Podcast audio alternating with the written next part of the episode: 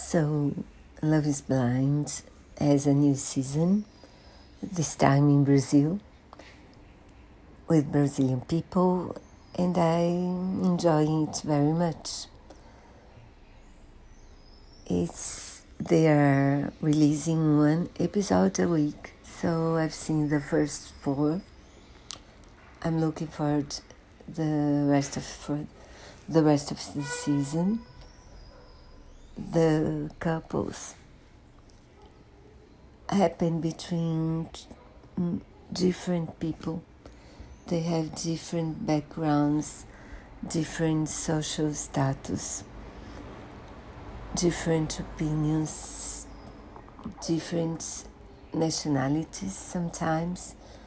So I do think they it's a special season. I hope you enjoy it.